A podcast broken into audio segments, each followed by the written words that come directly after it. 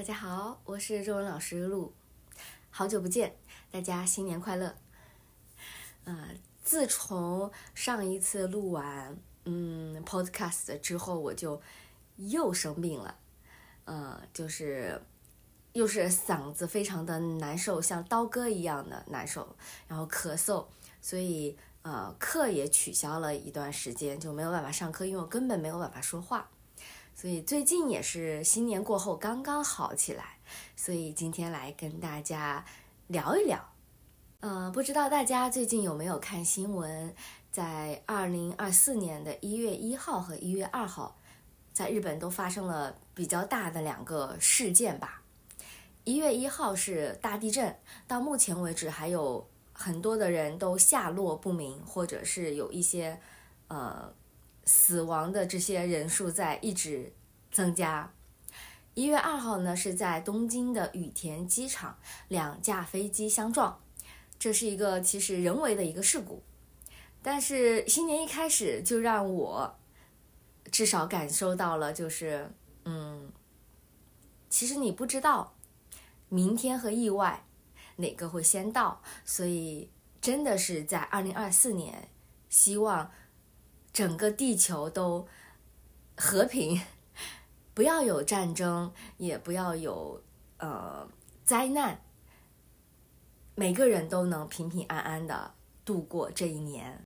上一期录视频，我们有浅聊一下新年计划，那今天我就来分享一下自己的新年计划，总共是八条。呃，第一条是。少刷手机，多看书，争取每个月能看完一本书。第二条呢是提升自己的语言表达能力，争取在录制 YouTube 和 Podcast 的时候呢少使卡壳，更能够更加的流畅。第三条是每周锻炼至少三次。第四条，学习更多的。理财知识。第五条，克服自己的社恐心理，多去认识更多有趣的人。第六条，少吃垃圾食品。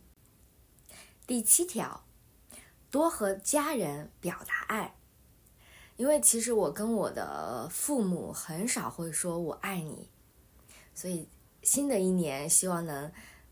更多的对他们表达爱，让他们知道我非常非常爱他们。最后一条，多带小孩去旅行。呃，我的学生应该都知道，我有个小孩，一个男孩子，今年呢现在是一岁五个月，非常非常的可爱，嗯，非常非常爱笑，很活泼。嗯，我上课的时候，只要他在家，他都会噔噔噔噔的跑过来。